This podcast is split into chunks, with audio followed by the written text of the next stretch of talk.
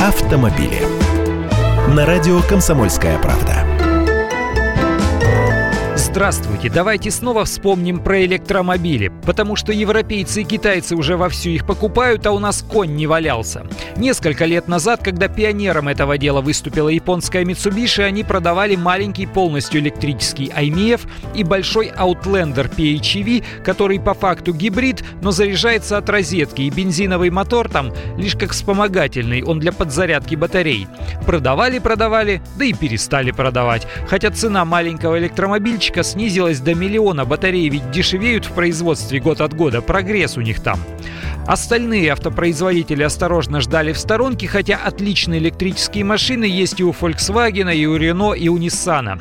Ну и Теслы привозились сюда по-серому и за космические деньги для богатеньких оригиналов.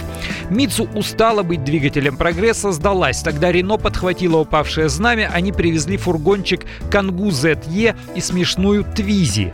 Кангу хорош, есть и пассажирская версия с дизельным дополнительным отопителем салона, но стоит почти 2,5 миллиона миллиона рублей. Теперь вот еще и в BMW проснулись и привезли в Россию линейку своих уже не новых электрических машин. Во-первых, это гибридный спорткар i8 за 10 миллионов рублей. Во-вторых, малышка i3. Ее цена 4 миллиона 360 тысяч. И это будет не чистый электромобиль, а опять же подзаряжаемый гибрид со вспомогательным бензиновым моторчиком. Зато этот моторчик позволит увеличить запас хода машины до 300 километров.